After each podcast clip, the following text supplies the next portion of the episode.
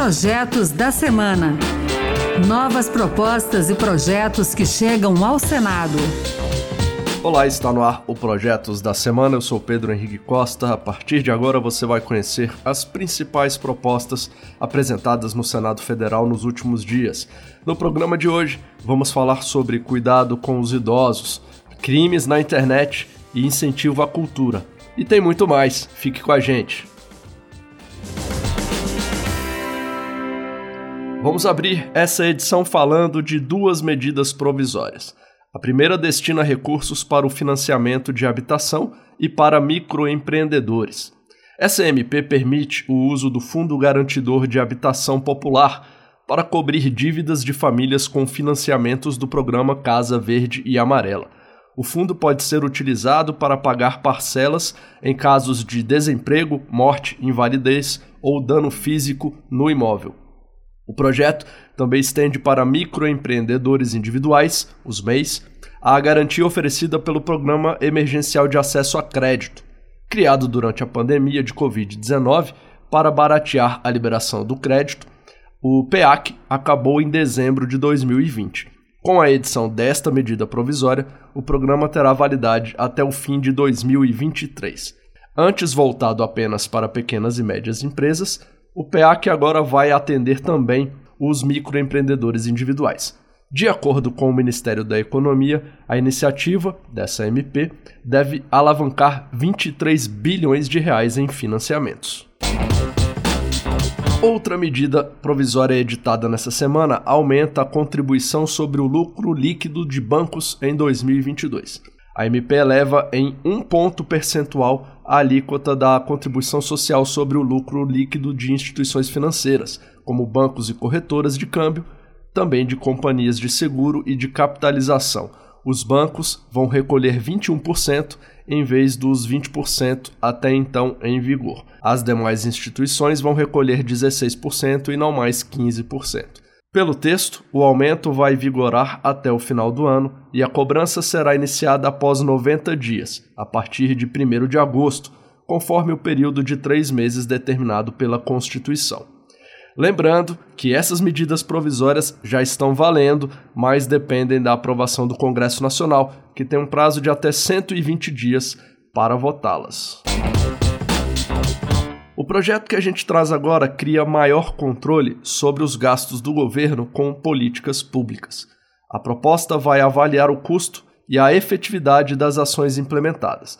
Na avaliação do autor, senador Alessandro Vieira, do PSDB de Sergipe, os recursos públicos já estão escassos e o país tem muita deficiência em vários setores, principalmente na área social.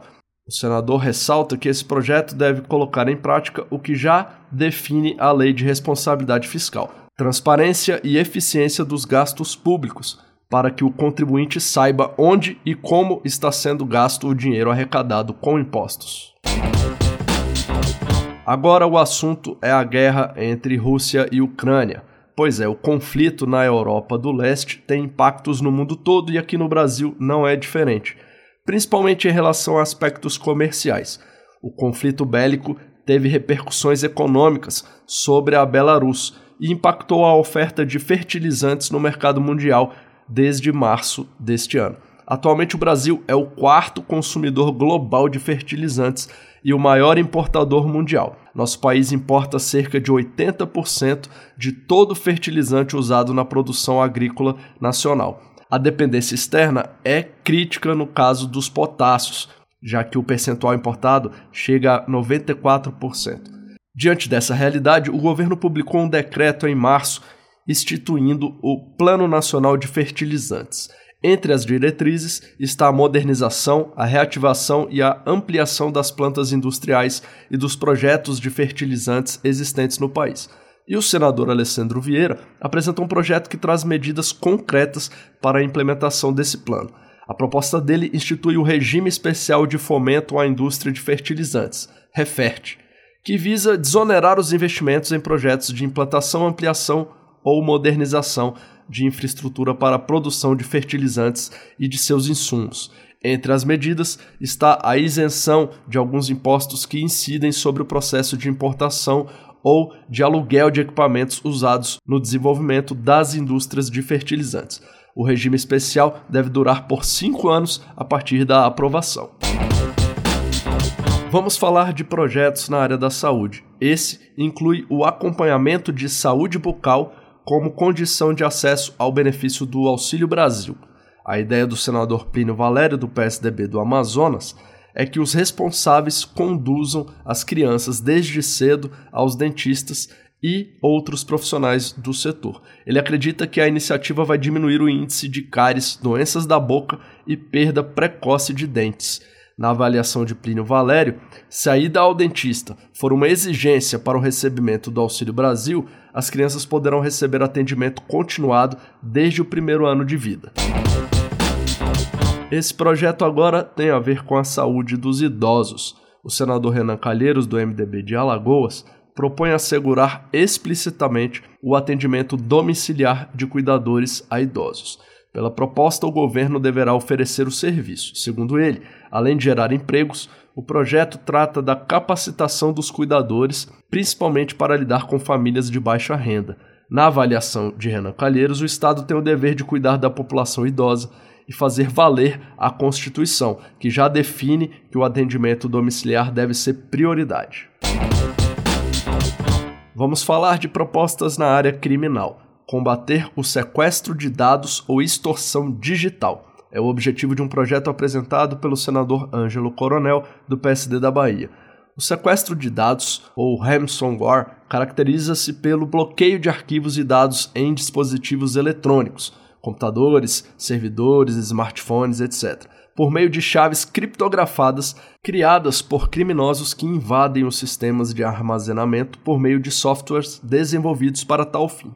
De posse dos dados, os criminosos chantageiam os titulares com ameaças de destruição ou de restrição de acesso caso não seja feito um depósito de quantias pré-determinadas, normalmente em criptomoedas.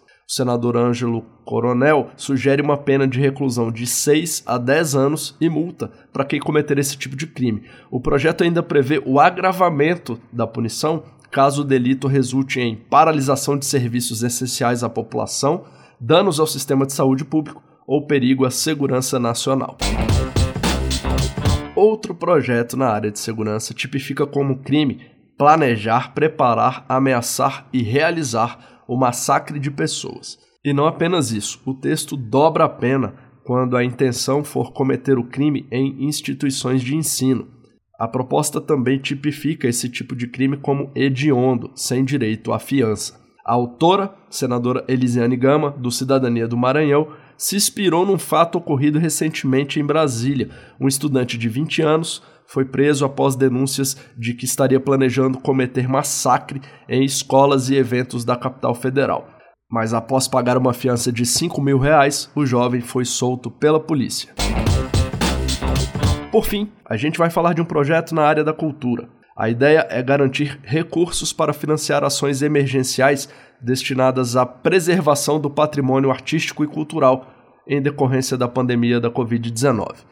Segundo o autor da proposta, o senador Alexandre Silveira, do PSD de Minas Gerais, o setor cultural e, em especial, a preservação do patrimônio artístico e cultural foram bastante afetados pela crise do coronavírus que interrompeu muitas de suas atividades, levando a uma deterioração do patrimônio nacional.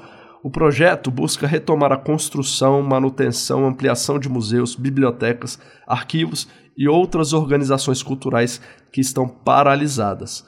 A proposta do senador Alexandre Silveira reserva 2 bilhões de reais provenientes do superávit financeiro do Fundo Nacional de Cultura para essas obras em todo o país. Esses recursos seriam distribuídos a título de transferência obrigatória, independentemente da celebração de convênio ou de contrato de repasse. Do total, 40% iriam para os estados e o Distrito Federal e 60% para os municípios. É isso aí, o Projetos da Semana fica por aqui. Você pode participar das leis do país, acesse o portal E-Cidadania no site do Senado, leia as propostas e vote, dê a sua opinião. Que tal apresentar uma ideia que pode até virar um projeto de lei caso seja apoiado na internet? Pois é, acompanhe o programa Projetos da Semana na Rádio Senado. Toda sexta-feira às duas da tarde e sábado às 8 da manhã. A gente também está na internet, é só entrar no site da Rádio Senado e baixar o áudio do programa para escutar quando quiser. Se preferir, o podcast também está nas principais plataformas. Eu sou Pedro Henrique Costa, muito obrigado pela sua companhia e até o próximo Projetos da Semana. Projetos da Semana. Novas propostas e projetos que chegam ao Senado.